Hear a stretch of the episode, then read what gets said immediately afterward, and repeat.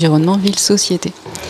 Et euh, je suis là aujourd'hui, en tout cas pour cet entretien, pour échanger avec grand plaisir avec euh, Mathias Guillaumard, qui est juge à la Cour européenne des droits de l'homme, élu au titre de la France. Euh, J'ai grand plaisir à vous recevoir. Je vous ai lu, je vais vous le dire, je vous ai lu, euh, bien entendu, euh, en tant que juriste, lorsque vous étiez au Conseil d'État en France. Et donc vous êtes venu aujourd'hui pour échanger avec nous sur alors, la Cour européenne des droits de l'homme, sur votre, votre fonction de juge euh, et, nous éclairer un peu sur, euh, sur ce processus qui est celui de, de dire le droit ou de, de juger. Euh, alors, pour commencer, pour ceux qui nous écoutent et qui peut-être ne connaissent pas la Cour européenne des droits de l'homme, je voulais vous demander simplement de, de, nous, de nous la présenter. Selon vous, c'est quoi la Cour européenne des droits de l'homme? Bonjour et, merci de ces, ces mots d'accueil. Euh, la Cour, c'est l'organe judiciaire du Conseil de l'Europe. Et le Conseil de l'Europe, c'est l'institution qui a refondé un projet politique après la Deuxième Guerre mondiale à l'échelle européenne. Euh, pour faire bref, euh, aujourd'hui, c'est 47 États, bientôt 46 à raison des événements qui, se produisent actuellement en Europe, qui partagent les mêmes valeurs et qui ont décidé de porter un projet politique, un projet de valeurs, par le droit.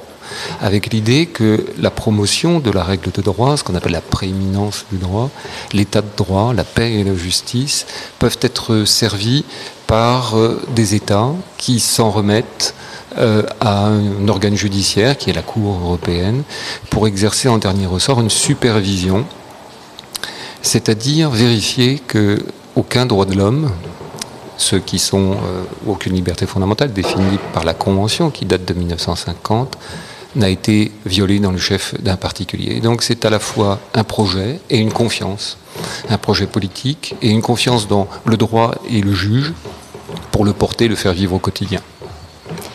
Alors peut-être ce qu'on peut rajouter, merci pour ces, ces, cette présentation déjà très vivante de la Cour, parce qu'on peut l'apercevoir comme une institution, mais en réalité, il y a, il y a ce, ce côté vivant, ancré dans la société, qui, euh, il me semble, se traduit par le fait que des citoyens peuvent saisir cette Cour, et c'est mmh. ce qui fait toute cette particularité. Mmh. Est-ce que vous pouvez nous expliquer mmh. ça? Oui, c'est la caractéristique... Euh, euh, propre, singulière à la Cour européenne des droits de l'homme, c'est ce qu'on appelle le recours individuel. N'importe quel particulier qui estime, après avoir saisi les tribunaux de son État, c'est-à-dire exercer les, voies de recours internes, estime qu'en dépit de ces recours-là, il reste victime d'une violation d'un de ses droits humains, peut directement, devant la Cour, euh, saisir euh, cet organe judiciaire pour euh, obtenir un remède à sa situation. Et donc c'est cet accès direct très simple, offert à chacun après l'épuisement des voies de recours internes, qui marque l'efficacité du dispositif. Et, et, qui en fait, je pense, aux yeux des, de ceux qui connaissent un peu tout son intérêt et, et, et qui rend cette cour si particulière mmh. et, si importante. Alors, elle est particulière parce qu'elle s'intéresse aux particuliers, justement, aux gens. Oui, il y a malgré tout. s'intéresse à la vie des gens ici. et les gens viennent, viennent, nous voir avec des cas très concrets, très incarnés. Et, c'est le droit au quotidien dans la, dans la chair et la vie des gens. Oui, alors justement, vous êtes juge au sein de cette cour. Euh, donc qu'est-ce que c'est pour vous être un juge au sein de cette cour qui est en, en lien si proche avec, euh, avec les citoyens, avec la vie des gens? C'est d'abord un grand honneur d'être juge. Il y a 47 juges par euh, État membre du Conseil de l'Europe. Et c'est une... Souvent nous le disons entre nous, les juges, comme un miracle, parce que nous, essayons de faire vivre ensemble euh, ce à quoi nous croyons, c'est-à-dire euh, les droits de l'homme, l'Europe et la justice. Et cette cour-là essaye de faire vivre ensemble ces trois, ces trois utopies et qu'elles deviennent, dans toute la mesure du possible, notre réalité. Et vous, alors vous, euh, alors je, vous avez une, une fonction, mmh. mais comment l'exercez-vous euh, à titre euh, peut-être personnel? Qu'est-ce que vous y mettez de vous dans cette, dans cette fonction? Ce qui est très particulier dans le métier de juge, ça je pense que c'est vrai pour tous les juges, les juges internes comme les juges internationaux, c'est que c'est un métier qui est à la fois très personnel et très institutionnel. Il faut mettre de soi, vous avez raison, on ne peut pas être juge en passant. Mais on est au service d'une institution et euh, au service collégial d'une institution. Et être juge, c'est d'abord être membre d'un collectif. Et c'est ça aussi qui permet normalement à la justice d'être bien rendue. C'est que c'est pas la décision de quelqu'un tout seul dans son coin qui va prendre euh, tel ou tel arrêt. C'est vraiment euh, un processus délibératif. D'abord avec les parties qui ont ce qu'on appelle l'échange contradictoire et qui vont porter devant le juge leurs prétentions contraires, et puis entre nous aussi, entre juges, par le délibéré et la recherche en commun du juste équilibre. Donc je dirais, il faut mettre de soi, mais il faut aussi être capable euh, de s'intégrer totalement, de s'oublier presque dans ce collectif, dans cette institution qui vit par la collégialité et le respect mutuel. Alors, dans, cet exercice que, vous pratiquez, euh,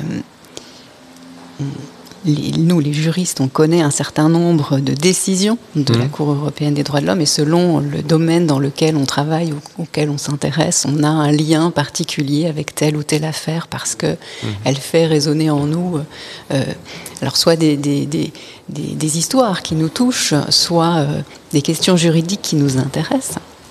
Alors, je voulais vous demander dans cette fonction que vous exercez, euh, est-ce qu'il y a une décision ou des décisions que vous qui vous touche particulièrement ou que vous, euh, que vous préférez peut-être, euh, pour laquelle vous avez, alors bien entendu, votre regard de juge, qui doit être celui le plus, le plus objectif possible, encore qu'on pourra en discuter, mais qui vous touche en particulier. Est-ce que dans, dans, ces décisions euh, dans, dans, qui, sont, qui sont prises par cette, cette cour, est-ce qu'il y a des, un contentieux en particulier ou une décision en particulier qui vous a touché ou qui vous touche et qui vous semble révéler l'importance du rôle de cette Cour? Alors, vous aviez eu la gentillesse de préparer à cette question, j'ai pris du temps pour réfléchir et ne, pas être euh, totalement brut pour point. Et je vais vous décevoir parce que plus j'ai réfléchi et plus je pensais que je ne pouvais pas vous répondre. Non pas parce que je n'ai pas de préférence, mais parce que je crois que c'est presque ontologiquement impossible pour un juge d'établir des, des tris ou des hiérarchies dans le corpus jurisprudentiel de son institution. Euh, ça serait d'ailleurs bizarre presque même d'aller distinguer tel ou tel arrêt selon d'ailleurs peu importe qu'on y ait siégé ou non. Et donc je pense qu'il faut avoir une égale passion euh, pour l'ensemble des contentieux et un égal attachement au précédent avec cette égale liberté de les faire bouger, ces précédents. Le précédent, euh, c'est ce qui donne de la stabilité à la règle jurisprudentielle, un cadre, une cohérence, une prévisibilité, mais ça n'est pas figé. Le droit est vivant. Nous disons souvent que la Convention est un instrument vivant et le domaine de l'environnement est un champ dans lequel cette, euh, ce dynamisme se manifeste tout particulièrement. Donc je crois que c'est quasiment impossible, mais je ne veux pas complètement ne pas répondre. Euh, évidemment, c'est toujours un aller-retour entre euh, ce que nous touche personnellement, vous l'avez dit, nous, nous affecte au sens propre du terme humainement, et puis cette disponibilité que nous devons avoir de manière égale pour l'ensemble des, des affaires. Il n'y a pas de petites requêtes, il y a des requêtes. Il faut les traiter également. Mais voilà, si je dois vous dire, ce qui me bouleverse très particulièrement, c'est tous les contentieux qui sont liés aux enfants. Voilà, je, dois dire que, euh, quelle que soit d'ailleurs la manière dont un enfant vient en litige dans une affaire portée devant la cour, euh, il y a une émotion particulière et il faut être capable de la prendre en compte et de ne pas y céder non plus. Le juge ne juge pas avec ses émotions. Et il en a quand même. Alors, peut-être pour avancer un peu plus sur des illustrations euh, de ce, de ce type de contentieux, quelles sont les affaires dans lesquelles les enfants sont concernés, sont victimes peut-être mhm. euh, Il y a beaucoup d'affaires. Je peux vous donner trois exemples. et vous avez toute la question des, des mineurs isolés ou des mineurs euh, qui sont euh, avec des familles d'immigrés placés en rétention administrative, par exemple. Vous avez toutes les affaires qui touchent au placement d'enfants. Donc euh, des, enfants dont les, parents peuvent se disputer la garde ou qui sont retirés à leur famille et placés en institution. Donc la question est où, est l'intérêt supérieur de l'enfant, puisque c'est ça la, la, boussole de la jurisprudence, se placer du point de vue de l'enfant. Mais vous pouvez aussi malheureusement avoir des affaires euh, encore plus tragiques, euh, comme des, des, enfants qui sont morts, par exemple, sous les coups d'un de leurs proches, et puis la question de savoir si la justice a correctement répondu aux besoins qui va résulter de, de cette tragédie-là. Donc, vous voyez, il y a beaucoup, beaucoup de d'hypothèses dans lesquelles les enfants peuvent être placés au cœur, euh, au cœur d'une affaire. Et en réalité, beaucoup d'articles de la Convention européenne vont s'appliquer à eux. Ce que je trouve intéressant, et je resterai pas plus longtemps que ça sur cette question, c'est que l'enfant montre bien qu'on peut être titulaire d'un droit sans être doué euh, de la capacité juridique. Et ça, c'est une question qui intéresse tous les juristes.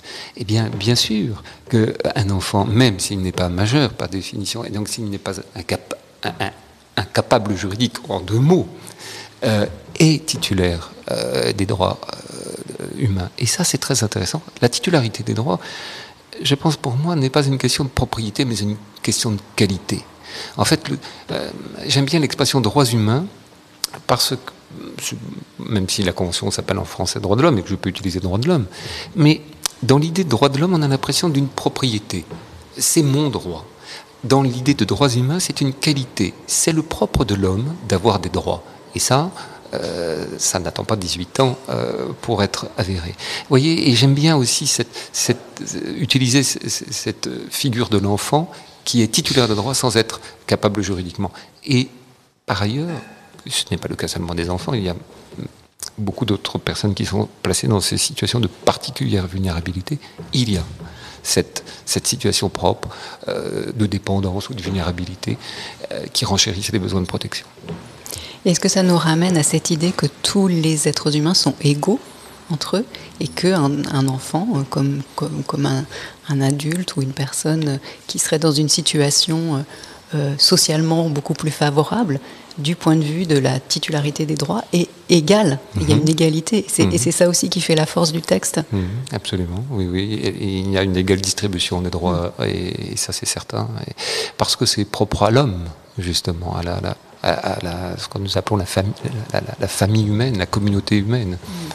Et ça, c'est certain que euh, chacun est titulaire euh, à, un égal titre de l'ensemble des droits.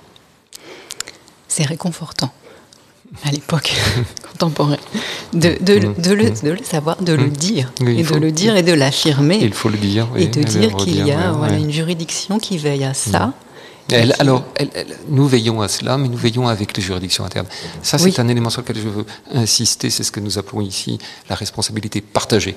La Convention, pour être effective, elle doit être appliquée à tous les stades et le plus en amont possible. Quand le législateur fait la loi, il doit penser au respect des droits. Lorsque l'administration d'un État l'applique, le juge interne d'un État l'applique, ils doivent veiller au respect. Et ce sont les premiers garants de la Convention. Nous, nous intervenons à titre subsidiaire. Et cette complémentarité-là, elle est fondamentale parce que nous ne pouvons pas faire tout tout seul et nous n'avons pas cette prétention. C'est tous ensemble que nous rendons les droits effectifs et concrets.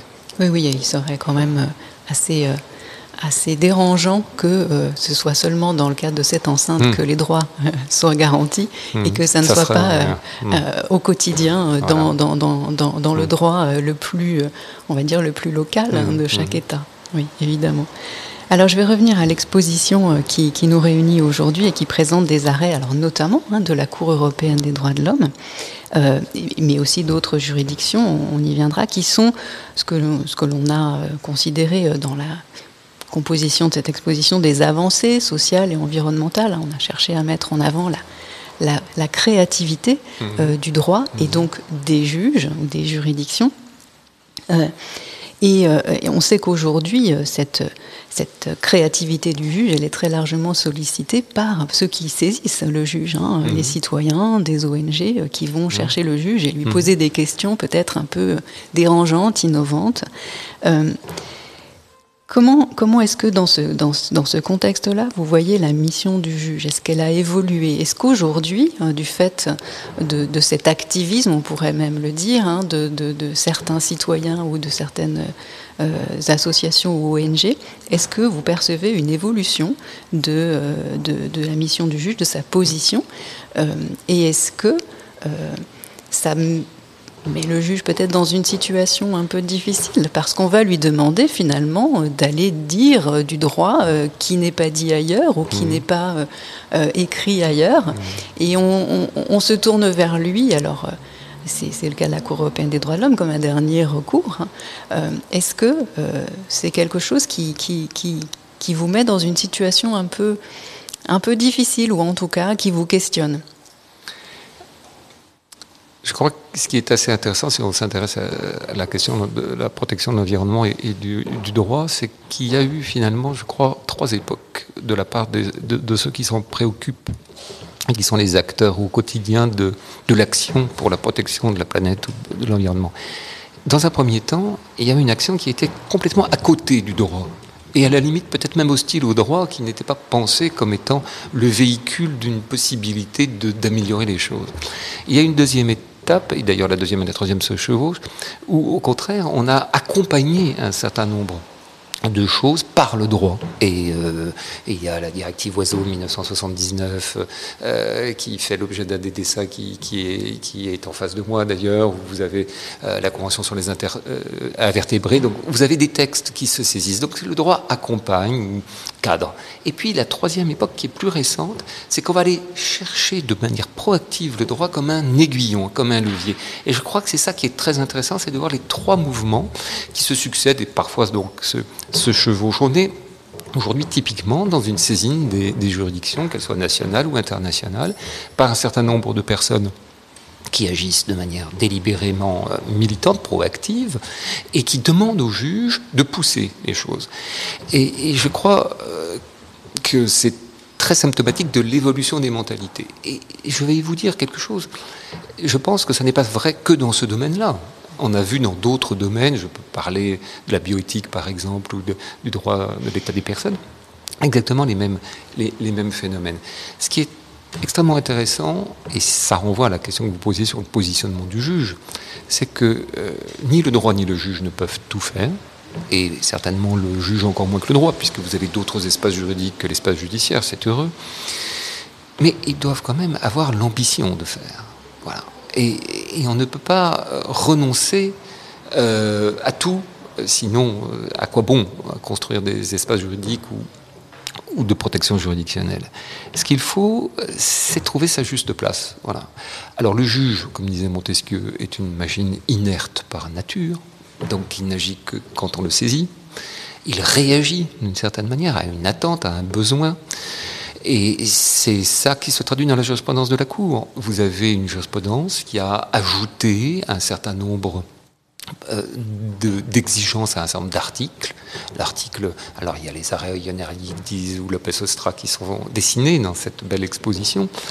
Et bien derrière le droit au respect de la vie privée, protégé par l'article 8 de la Convention, le droit au respect de la vie, protégé par l'article 2, la Cour, euh, d'une certaine manière soucieuse de répondre aux attentes à la fois sociales et, humaines de ceux qui la saisissent, a agrégé à ces droits pivots-là un certain nombre de volets qui se traduisent par des exigences en matière de protection, par exemple, contre le risque environnemental ou, ou, l'exposition à, des dangers liés, euh, que ce soit des catastrophes naturelles ou des pollutions humaines, hein, atmosphériques.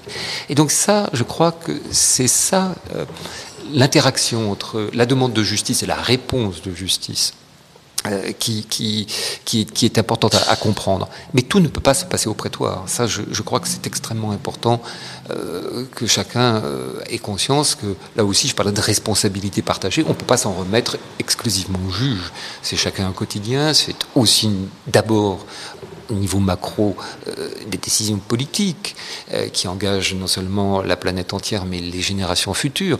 Et donc chacun doit tenir son rôle. Mais quand je dis chacun doit tenir son rôle, y compris le juge. Dans, cette, euh, dans cette ambition de faire que vous avez, euh, que vous avez euh, proposé, j'avais une question sur la manière dont, alors la Cour européenne des droits de l'homme est une Cour européenne, comme son nom l'indique, la manière dont elle peut interagir avec d'autres juridictions. Mhm. C'est-à-dire, alors on sait que la Cour européenne des droits de l'homme prend ses décisions par référence à une convention, donc à un mhm, texte, mhm. et non pas par référence à d'autres choses qui pourraient évoluer de par le monde. Mais bien entendu, les décisions qui sont prises par d'autres juridictions sont entendu, connu Mmh. des juges. Mmh. Et, euh, et- et je voulais savoir quelle est, quelle est la part que peut prendre ce, ce- ce contexte, cette évolution. euh, et euh, alors ce que nous, les juristes, appelons le dialogue des juges, c'est-à-dire la manière dont les juridictions peuvent éventuellement, alors peut-être pas se répondre, mais en tout cas s'entendre ou s'écouter un peu.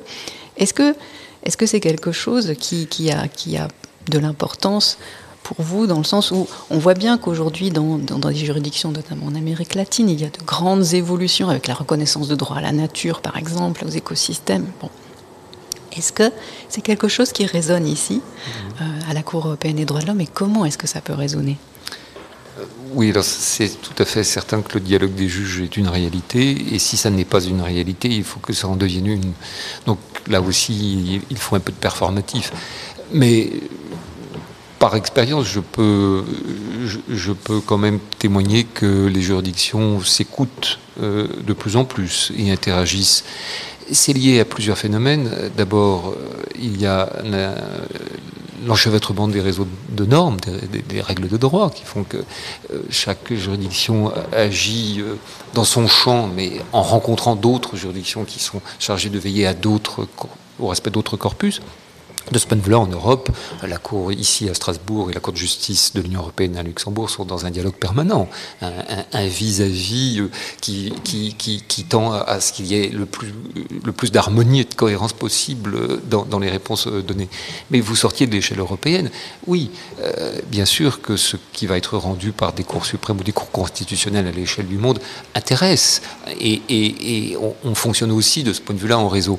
Mais je terminerai quand même pour dire, il ne faut pas sortir de son rôle. Vous voyez, le dialogue des juges ne peut pas conduire à ce qu'il y ait une confusion des rôles. Ici, à la Cour européenne, nous sommes chargés de veiller au respect des droits de l'homme et des libertés fondamentales. C'est un texte qui repose sur l'humanisme juridique. Et l'objet de la protection de la Convention, c'est l'homme. Et c'est d'ailleurs pour ça que tout ce qui est lié à la protection de l'environnement passe par le prisme des atteintes qui sont portées à des particuliers, à des personnes. Mais c'est parfois d'ailleurs un reproche qui est fait euh, à la Cour européenne d'être anthropocentriste. Alors ça ne veut pas dire qu'il faut se fermer au biocentrisme ou, ou à l'écocentrisme. Non, il faut que tous ces courants alimentent la pensée. Mais il faut savoir euh, quelle est la partition qu'on a à jouer. S'il n'y a pas de nouveau texte, peut-être qu'un jour il y aura un nouveau texte du Conseil de l'Europe, on verra, il y a des conventions qui sont, qui sont, qui sont signées. En l'absence de, de, nouveaux textes, nous, l'instrument que nous faisons respecter, c'est un instrument qui a pour objet la protection des droits de l'homme. Et ça passe par ce prisme-là. Ce qui est intéressant, c'est de voir tout ce qu'on peut faire passer par ce prisme-là. Mais euh, voilà, je crois que le dialogue des juges ne doit pas conduire à l'interchangeabilité des rôles ou à la confusion des, des offices. Oui, le, le, le, juriste doit être rigoureux et rester dans le cadre qui est le sien. Nous sommes d'accord. Euh, alors, vous l'avez dit au départ, euh, cette, euh, cette, Cour européenne des droits de l'homme est saisie par des citoyens et ça soulève pour moi la question de, de la connaissance du droit, de la connaissance de ses droits. Et nous avons alors ce projet de dessiner le droit à, a éveillé chez nous euh, l'idée selon laquelle euh, l'art pourrait servir d'intermédiaire ou en tout cas aider à faire connaître le droit. Euh, Est-ce que ça vous semble une idée pertinente de dire que l'un des enjeux démocratiques et l'un des enjeux pour la Convention européenne des droits de l'homme, c'est d'être connu, c'est que, c'est que les citoyens, tous, tous, quel que soit d'ailleurs leur niveau d'éducation et leur niveau de sensibilité face aux droits, euh, connaissent, connaissent ce texte et connaissent leurs droits. Est-ce que euh, l'art peut être un moyen euh, pertinent? Alors tout à l'heure, nous avons écouté Joanne Riva qui a dit que l'art permet la rencontre par un objet interposé. Est-ce que ça vous semble une idée à creuser pour nous les juristes? Oui, je pense que c'est une excellente idée. Quand je vois tous les dessins qui illustrent euh, des textes ou des, engagements ou des jurisprudences, euh, j'en ai la confirmation. Euh, L'effectivité de la règle de droit suppose son accessibilité et généralement aussi euh, la plus grande adhésion possible à la règle et à ce qu'elle véhicule je présuppose évidemment que nous sommes dans un état de droit et que la règle est, euh, véhicule euh, des valeurs ou, des, des, choix politiques euh, vertueux. Mais bon, C'est le cas du Conseil de l'Europe. Alors, pour rendre le droit vivant accessible, compréhensible, pour que les gens se l'approprient, il n'y a jamais trop de bonnes manières de faire. Et tout ce qui donne à voir, donne à comprendre, donne à ressentir et, donne à partager est, essentiel. Et de, ce point de vue-là, je trouve que euh, on voit bien ce à quoi ça peut servir en le voyant dessiner ou figurer. Et, évidemment, ça c'est très important. Et il faut surtout sortir de l'idée que le droit c'est un vieux parchemin dans un coin ou un algorithme en matière de justice prédictive dans l'ombre d'une machine. Non, ça n'est pas ça. Le droit c'est fait par les gens, pour les gens. Et toute la manière qu'on a de l'incarner est, est bienvenue. Et vous avez parlé des forces créatrices. Oui, le droit, c'est une création. C'est un acte de langage, le droit, qui repose sur un acte créatif. Et, de ce point de vue-là, il y a des ressorts très communs entre l'art et le droit. Et il faut que les puissances imaginatives soient à l'œuvre quand on fait euh, du droit. Sinon, on, le sclérose, on l'enferme, on le fige, et il finit par perdre de vue ce à quoi il doit servir, c'est-à-dire permettre le vivre ensemble. Vous avez utilisé, vous avez dit que le droit doit être incarné et tout à l'heure, Joanne Riva, un des artistes, et notamment qui a réalisé euh, l'œuvre sur la constitution de l'Équateur et la Pachamama, disait que la peinture est toujours incarnée. Mhm. Et, je trouve cette idée d'incarnation, mhm. là on a un point de rencontre euh, entre l'œuvre et, euh, le droit. de vous entendre, juriste, parler du droit vivant, de droit incarné, alors, vous pouvez développer cette idée selon laquelle le droit doit être incarné pour, pour, un non-juriste, comment, comment le percevoir? Mais, Alors, évidemment, je parle toujours d'où je suis. Ici, à la Cour européenne, nous avons des litiges portés par des particuliers. Nous faisons ce que nous appelons un contrôle concret. C'est-à-dire exactement ce que j'appelle l'incarnation. C'est-à-dire que nous regardons comment la règle a été appliquée ou n'a pas été appliquée concrètement dans une situation située, justement, ici, maintenant, là, concernant telle personne. Et c'est ça qui, qui va être pris en considération par le juge. Il va regarder si une règle qui peut être dans sa structure abstraite euh, parfaitement euh, admissible ou, respectueuse de la hiérarchie des normes, va produire des effets concrets dommageables. C'est ça le droit incarné. Qu'est-ce qu'au moment de sa réalisation, il produit? S'il produit du mauvais, il faut trouver une solution en droit pour réparer cela. C'est ça l'incarnation. Et quand on voit des dessins euh, qui ne sont pas très joyeux, mais le thème ne prête pas à l'optimisme forcené, alors on voit comment justement par l'expression artistique, on peut représenter un certain nombre de choses qui se passent et qui sont terribles, et comment la figuration interpelle sur le besoin de réparation. C'est ça que je vois dans ces dessins-là. Puis je vois de l'espoir aussi sur certains. Il y a de la couleur, ou il y a des choses, certains dessins, euh, celui où l'herbe pousse sous les bottes, là, euh, et donne l'espoir. Voilà. Eh bien, c'est ça le droit. C'est de restaurer de l'espoir aussi. C'est-à-dire, c'est pas fini. Euh, c'est jamais fini. Tant qu'il y a de, la vie, il y a la possibilité de reconstruire, de rebâtir et de progresser. Dans le préambule de la Convention, euh, il est parlé non seulement de la sauvegarde, mais du développement des droits de l'homme. C'est l'axe, c'est le progrès. Il n'y a de droit effectif que dans euh, une route ascendante. Et c'est ça aussi que ces dessins donnent à voir. C'est le terrible du jour de la situation actuelle et l'espoir que demain soit meilleur. Je vous remercie pour euh, cette, ce propos en forme de conclusion euh, sur, euh, sur, sur l'espoir que peut faire naître la mise en œuvre du droit, l'évolution du droit.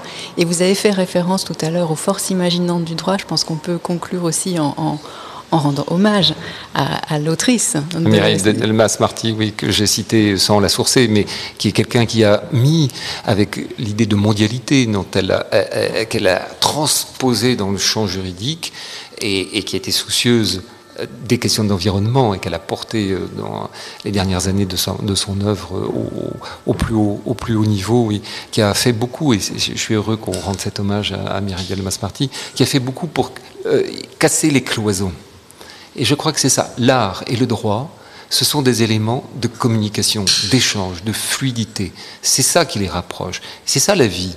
C'est, personne n'est assigné à rien. Tout est possible dans un cadre respectueux mais tout est possible. Et merci de cet hommage à Mireille Delmas-Martin. Mais pour tout vous dire, elle est, son, son, œuvre est à l'origine aussi de ce, de ce projet mm. de dessiner le droit dans l'Anthropocène, c'est-à-dire de proposer, de montrer, à, de, donner à voir à tous les forces imaginantes du mm. droit. Mm. que nous les juristes nous connaissons un peu et qui nous touchent, mais d'arriver par le sensible à transmettre ça